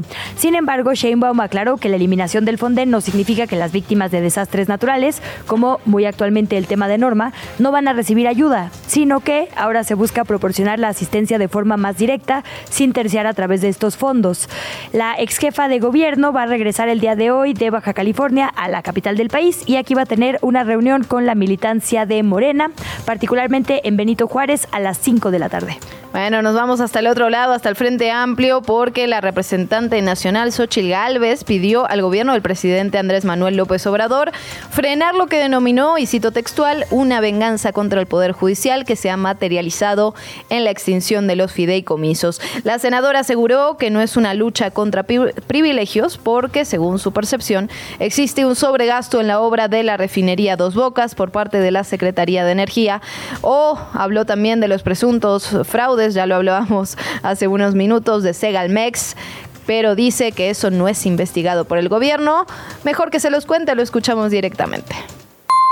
No se los puedes cuestionar a los trabajadores de la Corte, por más que pienses que no lo deben tener, es un derecho laboral ganado a través de sus sindicatos. Entonces sí creo que es importante que la ministra nos explique a las y los senadores de todos los partidos en qué consisten estos recortes y ojalá se pare esta venganza hacia la Corte. O sea, creo que lo que hay de fondo es venganza. En otra nota y otro tono, la tarde de ayer un grupo de cerca de 70 personas que presuntamente traían bombas Molotov y también algunas piedras eh, tomaron las instalaciones del Colegio de Ciencias y Humanidades Vallejo. Esto está en la alcaldía Gustavo Amadero. La institución publicó un comunicado en sus redes sociales donde describió que este plantel fue completamente desalojado para, dijeron, mantener a salvo a el estudiantado y al personal docente.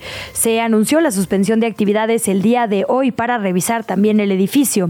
Se negó que las instalaciones estén tomadas por este grupo que acudió ahí el día de ayer. Un tema como complejo de seguir, Luciana, no es la primera vez que en estos días los SH están bajo la mira pública.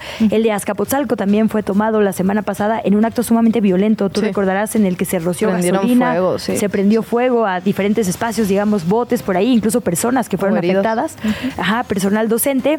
Eh, y el tema es qué quieren, ¿no? ¿Quiénes son estas personas? ¿Pertenecen a la comunidad? ¿No pertenecen a la comunidad? Decíamos por acá que cuando nos ha tocado reportear el tema de los SHs han sido estudiantes quienes toman en otras ocasiones las instalaciones como última medida, digamos, para ser escuchados o escuchadas. En Azcapotzalco particularmente una vez hubo una agresión en los baños en contra de una compañera y fueron las mismas jóvenes quienes tomaron eh, estas instituciones. El tema es que claramente se cubren la cara para evitar represalias y eso entonces nos hace no saber si es un grupo porrilo o si son propios integrantes de la comunidad. En estas estamos por ahora. Justo, justo la discusión que teníamos aquí en qué chilangos masa, ¿no? ¿no? No queremos repetir esto de encapuchados porque finalmente es una criminalización pero no, no tenemos más información. Hemos estado buscando a los grupos estudiantiles para que nos, nos puedan informar sobre quiénes son estas personas, qué quieren, digamos, si, si están acompañando a la comunidad o no. Bueno, lo que sabemos hasta el momento es esto, nos comprometemos a seguir rascándole a este tema y nos vamos, Luisa, con información de última hora. Hace pocos momentos se registró una explosión en una casa de Cuautepec en, la en una calle cerrada, ahí en la alcaldía Gustavo Amadero. Hasta ahora se reportan seis viviendas que resultaron dañadas y una persona herida. Hay a este momento, porque esto ocurrió hace unos minutos nada más, hay todavía movilización de servicios de emergencia en la zona, están evaluando la situación, evaluando el riesgo, el daño. La mayoría de los vecinos y vecinas se encontraban dormidos cuando sucedió esta explosión que se ocurrió debido a un tanque de gas. Así que atención ahí, si tiene que circular por la zona, le pedimos precaución. La entrevista. ¿Ya estás grabando? Bueno, nos vamos con otros temas. Hemos estado dando seguimiento a esta disputa grillosa y chistosa, la verdad, sobre quién cuida el ángel de la independencia, la victoria alada, a quién le pertenece, a quién no. Recordemos, recientemente la alcaldesa de Cuauhtémoc, Sandra Cuevas, interpuso ante la Suprema Corte de Justicia de la Nación esta controversia constitucional sobre el documento que firmó el gobierno capitalino con el federal para que el, digamos, el gobierno capitalino se hiciera cargo de la administración de este espacio de la capital. Pero dice la alcaldesa que el INVAL como dependencia federal no tiene ningún tipo de lugar como tercero. Bueno, hay ahí una disputa política divertidísima. Nosotros vamos a dejar la grilla de lado y nos vamos a centrar en la parte histórica, en la parte que importa. ¿A quién le toca cada cosa, digamos? ¿Quién lo tiene que cuidar? Y por otra parte, ¿de dónde viene esta importancia? Y para eso estamos felices de recibir aquí en Luisa. Beca Duncan, historiadora del arte, divulgadora, amiga, Amiga, queridísima sí. amiga. Bienvenida, Beca, qué gusto saludarte esta mañana. Buenos días. Ay, buenos días. Yo estoy muy feliz de estar aquí con ustedes. Mi primera vez en este espacio. Es verdad. La primera de muchas, Beca, la primera de muchas. No nos tientes, Beca, no nos tientes. Exacto. Oye, Beca, está todo este lío en lo político, pero vamos a lo histórico, vamos a, digamos, a lo que importa, los documentos. Por empezar, ¿a quién, digamos, a quién le toca, no? El cuidado del ángel de la independencia. Ya dice Luisa que nos vas a regañar porque es Victoria Alada. Yo Ah, mejor sí, sí. dejo. Sí te pongo atención. Ay, sí, estrellita. Yo dije Victoria Alada, no Ángel de la Independencia. Yo hice lo que pude. Así es, así es. No es un ángel, pero bueno, pues ya, ya tiene ese, ese nombre, ¿no? Ya es parte de su historia también. Eh, pues fíjense que, el- el- a ver, el tema es bien enredado porque de por sí la legislación mexicana y las instituciones que deben velar por el patrimonio están de por sí enredadas. O sea, lo que es muy importante tomar en cuenta siempre es la temporalidad. Es decir, cualquier cosa de 1899 para atrás le toca a Lina. Cualquier cosa de 1900 en adelante le toca a Limba. Entonces, si estamos hablando de un monumento inaugurado en 1910, eh, producido a partir de, de 1901 más o menos, 1902, es cuando ya se empieza todo el proceso de construcción de la columna y de la escultura, pues entonces estamos hablando de que le toca a Limba. Ahora, eh, lo que es también muy importante tomar en cuenta es que hay una tercera institución que también vela por este tipo de eh, patrimonio, que es la Dirección de Sitios y Monumentos de la Secretaría de Cultura Federal. Ellos, pues básicamente, como dice su nombre, se enfocan en el cuidado y la conservación de eh, inmuebles o, en este caso, monumentos, pues que tienen esta declaratoria de, de monumento, ¿no? Es decir, estatuas, inmuebles, sitios arqueológicos, etcétera. Entonces, bueno, por eso les decía, es un tema de por sí un poquito enredado y lo que muchas veces sucede es que, bueno, eh, tú puedes ser propietario de un inmueble, ¿no? Pongámoslo, digamos, en el ámbito privado. Digamos que a mí se me hace mi sueño guajiro, ¿verdad? Y yo vivo en una mansión porfiriana. Wow. ¿No? Primero invita, luego vemos. Exacto, se vale soñar, ¿verdad? Eh, y entonces, pues el que yo sea dueña de ese espacio no significa que yo pueda hacer lo que quiera con él. ¿No? Entonces, eh, es decir, si yo quiero hacer cualquier remodelación, cualquier modificación, aunque sea mi casa, pues yo tengo que hacerlo con base en la legislación y la normativa para inmuebles históricos o artísticos, como el caso de la columna de la independencia, ¿no? Y entonces para eso existen estas instituciones. El INA o el INBA me tienen que decir qué sí puedo hacer y qué no. Se hace un dictamen, se manda un perito eh, y todo se tiene que, que hacer, pues bueno, pensando en la mejor conservación del inmueble o el monumento.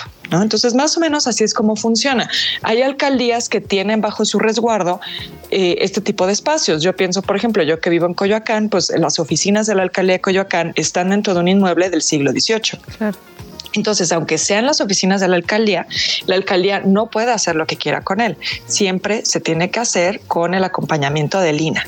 que en un paréntesis cultural, hoy te vi citada en los medios nacionales eh, por esa controversia de las ecobicis estorban o no en Coyoacán. La autoridad Beca Duncan dijo que no hay daño al patrimonio, se quedan. y dije, por supuesto, la autoridad en Coyoacán es Beca Duncan.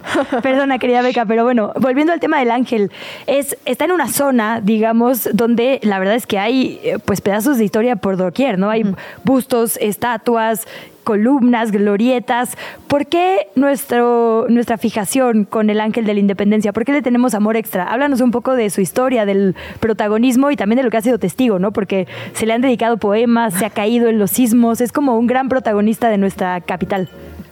Sí, así es. Bueno, qué, importante lo que dices, Luisa, también de que no está aislado, ¿no? Porque creo que también lo que es muy importante es tomar en cuenta que eh, estamos hablando casi como de una especie de corredor histórico, corredor cultural, que es el Paseo de la Reforma. Y creo que sí se tiene que pensar como conjunto, ¿no? Ahora, dicho esto, efectivamente el ángel es el más simbólico, el más significativo, eh, pues es a donde vamos a celebrar los partidos de la selección, ¿no? no, tanto como quisiéramos, pero sí. Sí, sí, sí, pues eso nos habla de la importancia que tiene ya eh, colectiva, ¿no? Para quienes habitamos la capital. Ahora, lo que, lo que es como interesante de este monumento es que tiene como varios momentos y varias etapas. O sea, es un monumento, digamos, muy anticipado. La primera vez que vamos a ver el proyecto va a ser con Santana. O sea, es decir, eh, digamos, muy eh, a inicios del siglo XIX, ya después de la independencia, se está pensando que se tiene que hacer un monumento que, pues, eh, básicamente rinda tributo y homenaje a los héroes patrios que nos dieron esa independencia. Y curiosamente, este monumento se estaba pensando para el Zócalo, o sea, donde hoy está el asta bandera, es donde se iba a colocar este monumento tal cual como una columna. Entonces, la idea de la columna está presente desde, como les digo, las, las primeras, la primera mitad del siglo XIX, ¿no? Ahora, no se puede hacer en ese momento porque, pues, el país está quebrado, ¿no? Se imagínense, después de una guerra de independencia, ya hubo una invasión francesa, una invasión estadounidense, eh, pues no, no, se puede, no se puede hacer, ¿no? Ahora, por eso es el dato curioso este de, que le decimos zócalo al zócalo, ¿no? Porque lo único que sí se pudo construir fue el zócalo como la especie de base sobre la cual se iba a poner este, este monumento. Eh, el segundo momento en el que vamos a ver que se retoma el proyecto, un proyecto que irónicamente era de un arquitecto español, Lorenzo de la Hidalga, es con Maximiliano de Habsburgo.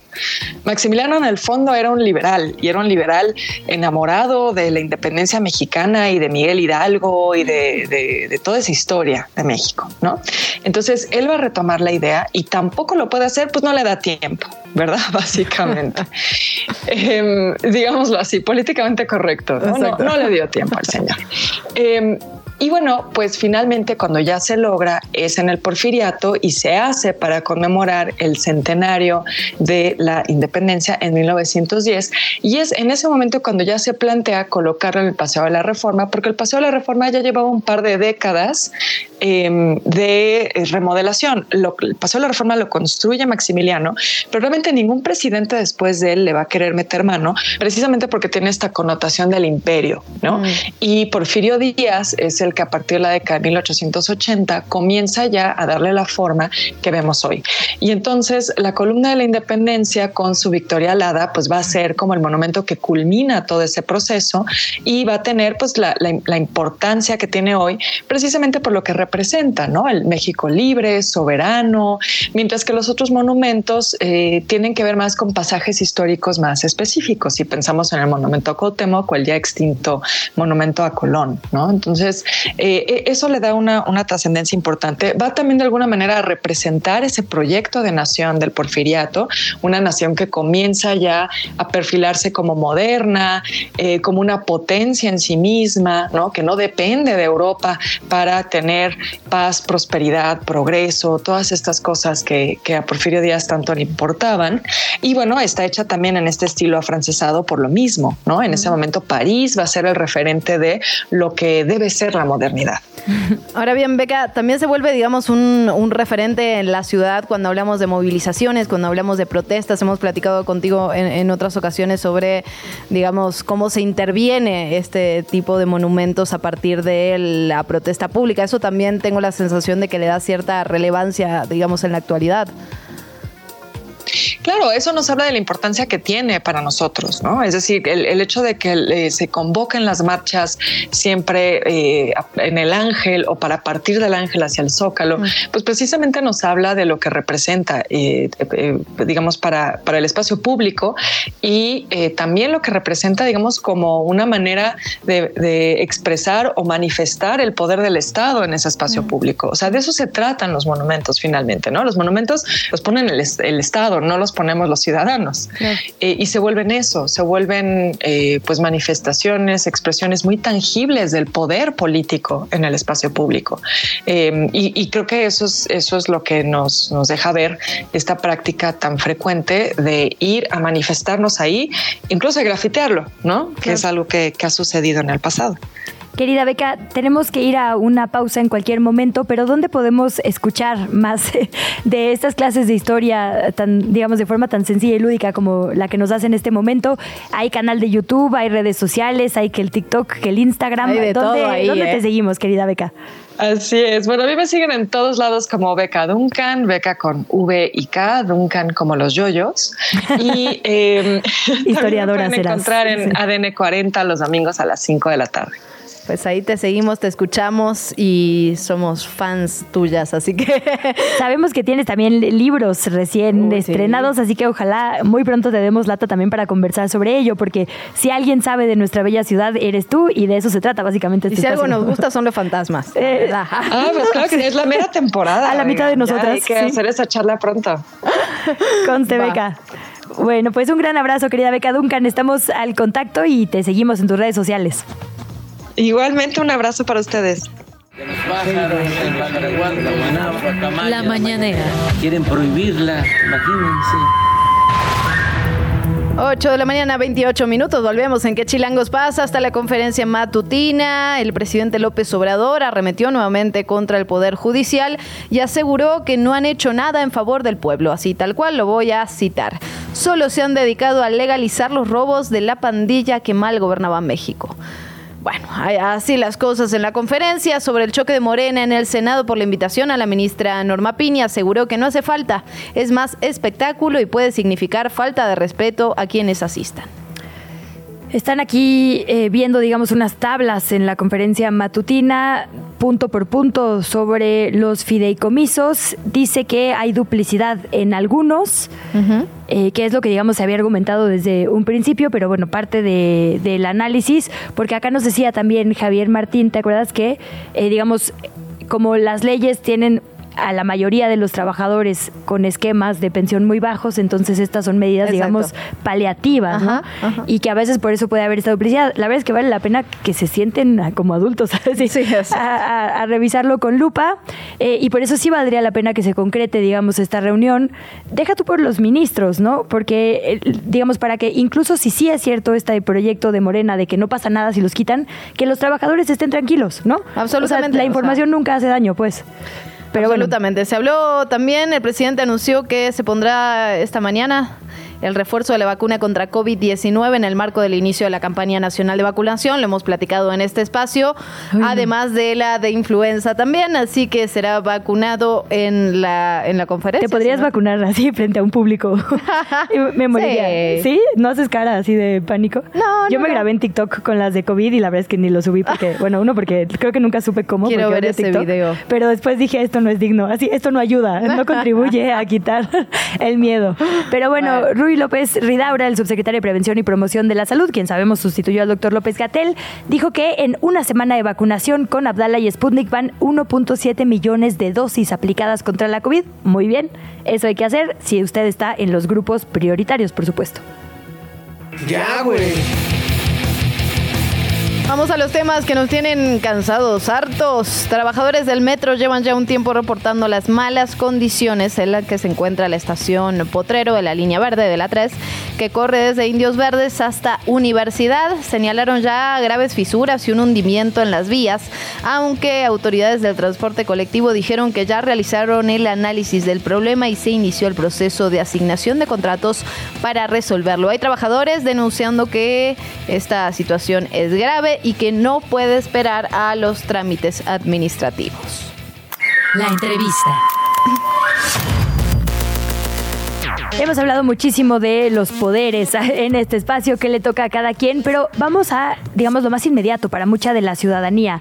Cuando tengo un conflicto con mi pareja, cuando voy a comprar una casa, cuando quiero dejar un testamento, ¿cómo sé si tengo que ir con un abogado o una abogada? ¿Cómo sé si tengo que ir ante un notario? Vale la pena saber exactamente a qué ventanilla tenemos que ir en caso de qué problema ciudadano. Y por ello agradecemos muchísimo la presencia en este espacio de Adrián Moreno Rivera, quien es integrante de la Comisión de Comunicación del Colegio de Notarios de la capital del país. Bienvenido Adrián y muchísimas gracias. Al contrario, muchas gracias, buenos días a ustedes y gracias por el espacio que nos brindan. No, al revés, gracias a ti Adrián por platicar con nosotras. Preguntarte antes que nada esto que, que ya insinuabas Luisa, preguntarle sobre cuáles son las tareas básicas de un notario, cómo sabemos si necesitamos acudir con ustedes o no. Pues mira, básicamente el notario interviene en muchos aspectos de la vida, tanto de las personas físicas como de las personas morales, como bien comentabas, por lo que hace a los testamentos, por lo que hace a las sucesiones, a la adquisición de un inmueble, a un crédito hipotecario, a la constitución de una sociedad, etcétera, tiene que intervenir un notario. Entonces, pues asimismo, como profesionales del derecho, somos asesores. Entonces, nuestras oficinas siempre están abiertas para todo el público en general cuando tengan la duda respecto de algo que quieran tratar relacionado con estos puntos. Justamente mi mamá es abogada y siempre dice, es que eh, los abogados deberían ser de precaución, no de respuesta, ¿no? Es decir, siempre vamos ya que tenemos un problema en vez de para intentar evitarlo. Y, y, me parece por eso importante hablar de esto con ustedes, con el Colegio de Notarios, porque a veces queremos, por ejemplo, algo tan sencillo como vender o comprar una casa, ¿no? ¿Cómo sé quién avala correctamente un papel? ¿Cómo sé, digamos, que el notario va a hacer su trabajo bien, eh, están libres de corrupción, pues, ¿qué guía le pueden dar a la ciudadanía, Adrián? Por supuesto, recordemos que eh, el Colegio de Notarios de la Ciudad de México está integrado para profesionales del derecho que accedemos al ejercicio de la función notarial mediante la presentación de dos exámenes. Son exámenes de un alto nivel, sumamente complejos, que requieren preparación continua. Te podría decir que en mi caso, por ejemplo, yo me hice aspirante en 2010 y gané mi patente de notario en 2023. O sea, fueron casi 13 años de esfuerzo continuo, actualización, estudio, etcétera. Entonces, créanme que estamos preparados correctamente. El notario, además, eh, es imparcial totalmente, es decir, no importa quién lleve la operación en la notaría, el notario tiene que cuidar los intereses de todos. Y cuando digo de todos, me refiero tanto de las partes como del fisco como de la sociedad. Entonces el notario, por supuesto que está libre de corrupción y el punto aquí es, y nuestro afán es cuidar todos los puntos y que se guarde la legalidad, porque recordemos que nuestra principal labor es dar certeza y seguridad jurídica a todas las personas que acuden ante, nuestra fe. Ahora bien, Adrián, preguntarte directamente por el tema de compra, porque ha habido muchos fraudes que nos hemos enterado en el último tiempo sobre la compra-venta de propiedades de todo tipo. ¿Qué tenemos, digamos que, a, qué tenemos que prestar atención particularmente cuando hablamos de la compra o de la venta de un inmueble? Digo, obviamente están los especialistas, pero ¿cuáles serían así las, o las banderas rojas o, eh, digamos, los tips para estar atentos, Adrián? Por supuesto, pues mira, un poco como decía mi mamá, todo lo que suena demasiado bien hay que tener mucho cuidado. Estos grandes negocios que aparecen anunciados donde son departamentos de 250 metros a millón y medio de pesos, híjole, pues yo empezaría a dudar, ¿no? Porque no hay manera en un mercado que más o menos todos tenemos idea. A lo mejor si me dices, oye Adrián, ¿cuánto cuesta un inmueble en Polanco? No lo sé, a ciencia cierta, pero si se los rangos, cuánto cuesta en Azcapotzalco, cuánto cuesta en Benito Juárez, etcétera. Entonces, todos estos grandes negocios que veamos como grandes oportunidades, tener todas las precauciones del mundo. Y oye, pero es que fíjate que me inclusive hice una visita física al inmueble, no se fíen. Mm. Siempre, por favor, acérquense a nosotros. ¿Qué es, qué es importante ver? ¿Qué banderas rojas siempre hay en una operación? Si el, vendedor tiene muchísima urgencia de vender, újule, esa parte no me encanta. ¿Por qué? Porque hay una razón de fondo que tengo que saber. ¿Vale? Entonces, si el precio no es real, si las condiciones no son las normales, si me piden pagos en efectivo, si yo no tengo eh, acceso a la documentación con la que acreditan la propiedad, si no me permiten ir a, una notaría a realizar eh, una consulta, si no me dan el tiempo suficiente para obtener una constancia de pueblo real, por ejemplo, y saber en el inmueble cuál es su situación en el registro público de la propiedad, todos estos son puntos rojos que debo yo tomar en cuenta. eso es por lo que hace al comprador, por lo que hace al vendedor de igual manera. Eh, no dejemos que nos ofrezcan dinero por fuera. Esto es algo que debemos evitar, por favor. Quien me dice, oye, lo vendes en 10 millones, te lo compro en 8 y te doy 2 por fuera. Por favor, no lo hagan, porque caemos en muchos conflictos. Oye, Adrián, y esto que dices de ustedes funcionan también como asesores, eh, ¿cómo funciona? O sea, les marcamos por teléfono al que me quede cerca y le digo, yo voy a hacer esto, asesórame, tengo que hacer una cita. ¿Cuáles, digamos, también el, la, las tasas o, los márgenes, digamos, de cobro? Porque de repente uno no sabe cuánto le tiene que cobrar un notario y pueden ser cantidades gigantescas. ¿Cómo sé si me están cobrando de más? Digamos, ¿hay una regulación al respecto? ¿A partir de cuándo? ¿Es, digamos, después de cierto tiempo? ¿Con la primera llamada? ¿Cómo ¿Cómo es el proceso? Mira, eh, tenemos varias vías de acceso para el tema de asesoría. El Colegio de Notarios, por ejemplo, da asesorías gratuitas todos, eh, casi todas las semanas del año. Asimismo, si tú vienes a una a la oficina de alguno de mis colegas o a la mía con una operación, nuestra labor es asesorarte. La asesoría no tiene un costo como tal. Asimismo, los notarios de la Ciudad de México nos regimos por un arancel que es publicado en la Gaceta Oficial de la Ciudad de México, de tal manera que el costo debería ser el mismo en la notaría 1 que en la notaría 250. ¿Vale? Entonces tengan la certeza que el notario no hace un sobrecobro o no hay un sobrecosto por ninguna operación, todos son aranceles. Asimismo, recuerden que en materia de, operaciones traslativas de dominio, siempre hay un impuesto que se paga sí o sí, que es el impuesto sobre adquisición de inmuebles, también conocido como ISAI. Entonces, este impuesto puede llegar a ser elevado, eh, no, pero no implica que sea un costo que cobre el notario para él, porque eso el notario no gana absolutamente nada, simplemente calcula y entera el impuesto al fisco. A ver, Adrián, nos hace aquí Esra Alcázar una pregunta muy buena. Nos dice, obviamente, digamos, queremos creer que no son corruptos, pero muchas veces hay razones para dudar sobre esto. Entonces dice, ¿cómo saber si nuestro notario es de los buenos o de los malos? Ahora sí que red flags para notarios. Si acusaciones, ajá. Pues mira, yo eh, te soy sincero, todos los notarios con los que he convivido, en donde yo realicé mis prácticas y con quien estoy asociado actualmente, pues son extraordinarias personas, extraordinarios eh, abogados. ¿Cómo saber si es el correcto o no? Pues depende, estoy a gusto o no estoy a gusto. Pero ojo, el estar a gusto o no estar a gusto implica que a veces habrá situaciones incómodas, de tal manera que el día de mañana que tú vengas aquí y por materia de prevención de lavado de dinero yo te pida dos identificaciones, tal vez no te guste. Que me digas, oye Adrián, ¿por qué me pides tanto? Pues porque tengo que cuidar la legalidad. Entonces a lo mejor habrá quien diga, oye Adrián Moreno es súper estricto, no me gustó. Bueno, pues estamos expuestos a eso. ¿no? Entonces es un tema totalmente subjetivo. Créanme que todos los notarios estamos eh, en constante revisión por parte de la autoridad.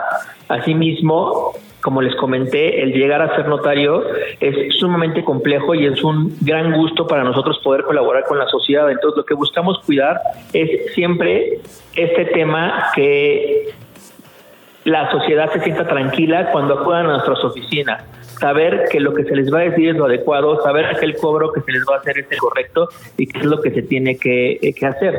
Evidentemente también hay programas sociales, evidentemente también los notarios como personas tenemos siempre eh, la mente y los oídos abiertos. Hay ciertas operaciones en las que pues si llega alguien con una urgencia brutal y no puede pagar el, el, el, el asunto el 100%, por supuesto que cada notario tendrá el criterio suficiente para hacer alguna alguna disminución o no, ¿no? Entonces, pues por favor, más bien les pedimos nosotros total apertura. Cuando vengan a nuestras oficinas, confíen en nosotros.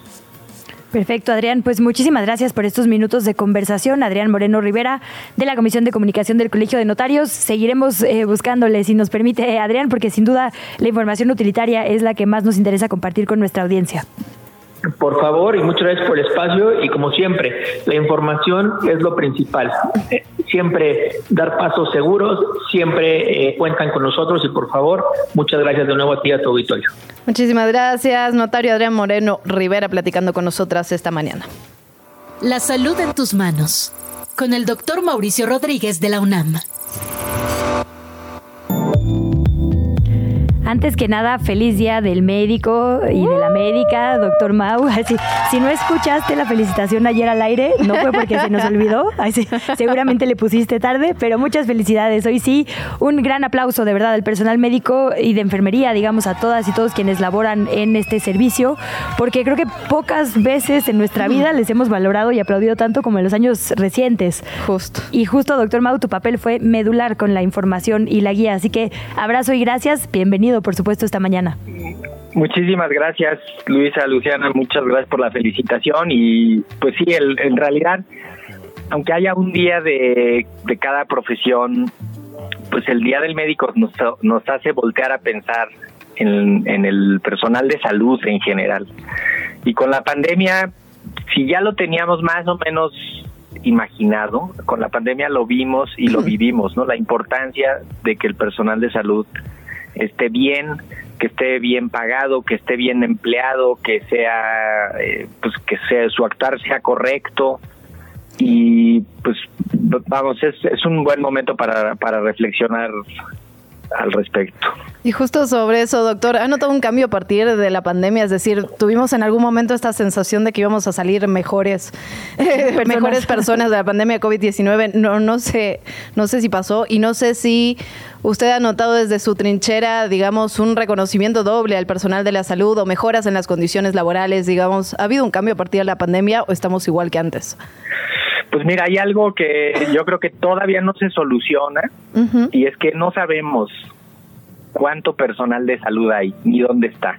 Y ese fue un problema muy importante a la hora de planear las acciones de vacunación sobre todo, porque estaba muy bien localizado el personal hospitalario, el personal que estaba dedicado a los hospitales COVID, a la atención de COVID directo, pero no teníamos idea de la magnitud y de la cantidad de personal de salud que hay. Luego nos, nos fuimos enterando, ¿no? Conforme pasaba el tiempo, que pues que tenemos un déficit de médicos que nos faltan, que hay lugares del país a los que no hay y nadie va de los médicos mexicanos, hubo que traer médicos de otros países, eh, ciertamente lo de IMSS Bienestar parece que puede arreglar algo de los problemas de contratación de algunos de los de los eh, pues personal de salud en general, no solo no solo médicos, ¿no? Pero definitivamente estamos todavía con la con la resonancia de la pandemia. Esperemos que que se vayan a solucionar los problemas que hay con el personal de salud y, y pues que cuando menos se les emplee correctamente, se les pague correctamente eh, y que la sociedad pues valore su trabajo. Y también ahí digo, en, otra coyuntura, un poco fuera, digamos, de nuestro contexto, pero que, que, no deja de doler y que no podemos obviar, conflictos como por ejemplo el tema de Gaza, ¿no? Estamos viendo al personal médico atender niñas y niños en condiciones, bueno, ahora sin luz, ¿no? Estaban literalmente quedándose en varias zonas, eh, ahora que no hay transformadores, atendiendo en la oscuridad, tratando de salvar vidas en las peores condiciones. La propia mexicana a la que hemos seguido de cerca, Bárbara Lango, que está por allá, estaba, digamos, por una convicción absolutamente humanitaria de de apoyar en lugares donde las posibilidades de servicios médicos son nulas por contextos de violencia, ¿no? Entonces ahí, híjole, es que son, creo que la palabra héroes y heroínas se queda muy corta, doctor Mau. Sí, de hecho ahí, ahí vemos también cómo esta pues estos personajes del, del personal de salud tienen participación en estas situaciones que las, las estamos viendo ahorita como muy de lejos, pero, pero con una inmediatez impresionante en las pantallas. Y el personal de salud es clave y, y estamos viendo particularmente un problema con, con los servicios de salud en Gaza. La, la Organización Mundial de la Salud está diciendo que, pues que entre dos tercios, casi dos tercios de los servicios de salud de Gaza están destruidos. Entonces no tienen ni siquiera cómo mantener funcionando los hospitales. Y además vimos ataques directos contra los servicios de salud, cosa que no se había visto hace muchísimo. Y eso pues, nos pone también como esta, esta reflexión de, de la doble vulnerabilidad que se tiene, ¿no? Porque imagínate, ni siquiera ahí se puede hacer el trabajo que, que necesitan las personas que están afectadas, ¿no? Entonces, cuando afectas los servicios médicos en, en un conflicto, pues estás afectando doblemente a la población y, y genera eso desconfianza, se retiran Y, y lo que puede pasar es que se sobreencarguen todos los servicios de la región y que se demande una, una necesidad pues de, de que va a generar otros problemas, ¿no? Y sumado a eso, doctor, al trabajo que hacen, digamos, ya directamente en campo, eh, está también el trabajo de comunicación que también es profundamente importante y en ese sentido aprovechar para preguntarle sobre el Día Mundial contra la polio, ¿no? Eh, ¿Qué nos falta? ¿Cómo estamos en México? A veces tenemos la sensación de que está erradicada y que ya no es un problema y que ya podemos pasar a lo siguiente, pero tengo la sensación de que no siempre es así. Bueno, polio es un asunto increíble porque llevamos muchísimos años tratando de erradicarla. Se ha logrado eliminar. Eh, en América, por ejemplo, no hay transmisión del, del virus de la polio desde 1994. Eh, pero todavía hay algunos países, sobre todo eh, Afganistán y Pakistán, donde por los conflictos y las condiciones locales sigue circulando el virus y se han encontrado virus de, derivados del, de las vacunas de la polio en algunos países. Hay toda una estrategia mundial para, para eliminar la polio, para erradicarla. Y el, justamente el 24 de octubre es el Día Internacional de la Lucha contra la Polio, que podría ser la, la segunda enfermedad en humanos que se erradique, ¿no? Después de la viruela que se, que se erradicó ya en la década de los 70, eh, esta podría ser. De cualquier manera, bajar las coberturas y que se, que se impacte en las coberturas de vacunación de los infantes siempre va a mantener ahí los focos rojos, las alertas encendidas porque polio es una de esas vacunas, de esas enfermedades contra las que se vacuna en la infancia.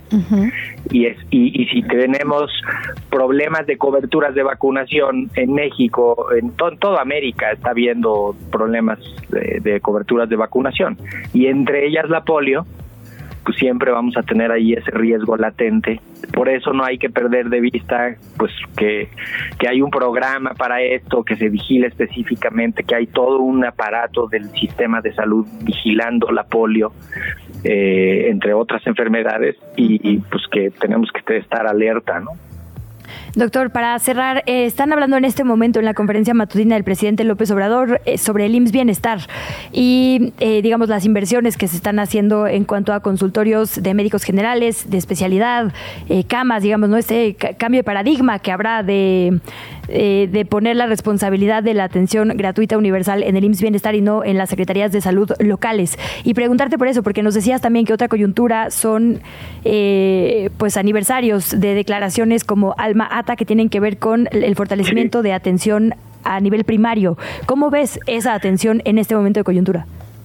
Sí, de hecho son 45 años, Luisa, de la declaración de Almata que justamente decía eh, garanticemos el acceso a los servicios de salud. O sea, eh, de hecho hace cinco años se hizo otra declaración así de estas que firman todos los países que se comprometen a, garantizar el acceso a los servicios de salud, que reconocen la importancia de los servicios primarios.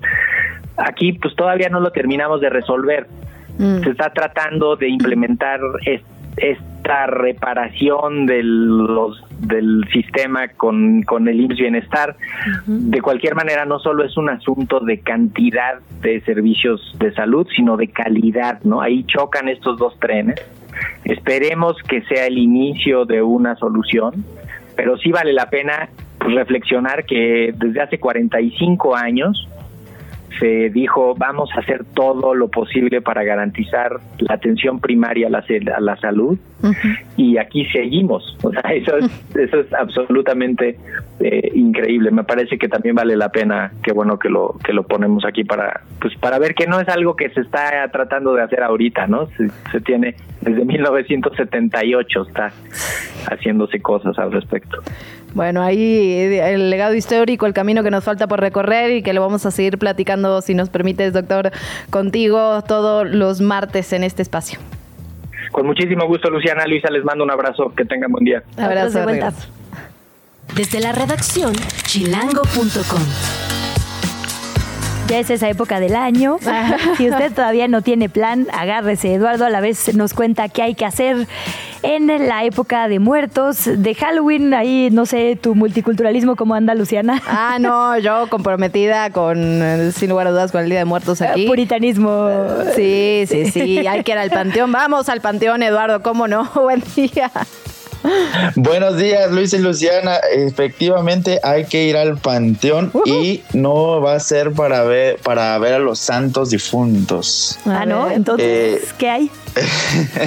Les cuento, la Secretaría de Cultura de la Ciudad de México está organizando un ciclo de cine que se llama Entre Sombras y Delirios, donde proyectarán tres películas de terror mexicana en cuatro panteones de la capital del país. Se realizará el jueves 24 de octubre al lunes 5 de noviembre de 2023 y las cintas que se van a proyectar son Veneno para las Hadas, Dos Monjes y Esqueleto de la Señora Morales. Eh, más que este ciclo solamente incluye cuatro funciones en los panteones de la Ciudad de México, por lo que hay que estar muy pendientes para que no nos vayan a ganar el lugarcito. Eh, será en el panteón de San Nicolás Tolentino, donde el 28 de octubre van a pasar Veneno para las Hadas, el de Dolores, el miércoles 1 de noviembre van a pasar Veneno también para las Hadas, y en el de San Lorenzo Tezonco va el martes 31 de octubre Dos Monjes, y el de San Fernando va a pasar el miércoles 1 de noviembre Esqueleto de la Señora Morales. Y para los que no se quieran atrever a estar junto a los muertitos, también va a haber en otras, va a haber otras sedes, eh, van a pasar las más tres películas, pero va a ser en museos, en, el- en los faros, eh, por ejemplo el faro de Tláhuac, el Cine Club de Chicalco, la explanada de la Alcaldía Milpalta, la Biblioteca México, o sea, hay para ver las películas de terror aquí en la Ciudad de México y lo mejor de todo es que va a ser totalmente gratis. Eh, pero el mundo es de los valientes, querido Eduardo. Vamos al panteón. no, oye. Claro no, que sí. Varias preguntas, digamos. Entonces, es por orden de llegada, no hay que sacar ningún tipo de boleto porque es gratuito. ¿Y dónde vemos la programación y las opciones y las salas y toda la información? Sí, miren, lo pueden, este, es totalmente gratuito, como, como lo mencioné, nada más es de asistencia, pero pues como le digo, hay que eh, llegar con tiempo porque si no, nos van a ganar los lugares. Y la programación se puede ver a través de la Secretaría de Cultura en la página de internet. Este. Y ahí justamente les va a aparecer la opción. Y si no, pueden revisar nuestra nota en chilango.com, donde eh, les tenemos toda la información a detalle para que no se puedan perder este ciclo de cine. Me encanta que dices lugares, pero yo en mi cabeza en un panteón es como solo hay dos opciones donde sentarte y a mí ninguna, ninguna me llama mucho, pero bueno, podemos llevar pan de muerto, chocolatito, porque como bien dice Luciana, si vamos a ver películas mexicanas en el panteón en la época del Día de Muertos, pues ni modo que palomitas. Claro que sí. Además, un chocolatito caliente para estas épocas que ya empezó a hacer frío. Y para el alma con esas películas, Eduardo. claro que sí. Ay, qué cobarde, Luisa Cantú. Bueno, No, no, Eduardo, o sea, yo, ni aunque sí. me pagaran, deja tú gratis, ni aunque me pagaran, iría a ver eso. Pero me cuentan ustedes, ¿te vas a aventar, Eduardo? Sí, yo, yo me estoy apuntando para la del primero de noviembre. Bueno, vamos si a ver, nos si vamos a ir saliendo de la. Avisa, invítanos, oye. Bueno, a Luisa no. No, no, yo, yo la veo en los faros y en los cines. Pues muy bien, Eduardo, muchísimas gracias como siempre por toda la información. Te leemos en chilango.com. Claro que sí, ahí los estaríamos esperando con mucho gusto. Muy bien, un abrazo, Eduardo. Y bueno, hasta acá llegamos. Yo nada más quiero decir, no sé si te has parado afuera del Panteón de San Fernando. Una que estudió por ahí en la Guerrera Humana, lo de menos es lo de adentro. Pero bueno, Exacto. hay mucha suerte a Los quien vaya a ver su no hacen película. daño, amiga. Con todo lo que hacen los vivos, los muertos es lo de menos, chula. Bueno, pues ya, ya te veré el 2 de noviembre después de ir a esta proyección a ver cómo nos va. Gracias, Luciano Weiner. Gracias, Luisa Cantú. Hasta mañana. Hasta mañana. Esto fue ¿Qué chilangos pasa? Conducido por Luisa Cantú y Luciana Weiner. Una producción de Radio Chilango. Escucha un nuevo episodio de lunes a viernes en tu plataforma de podcast favorita.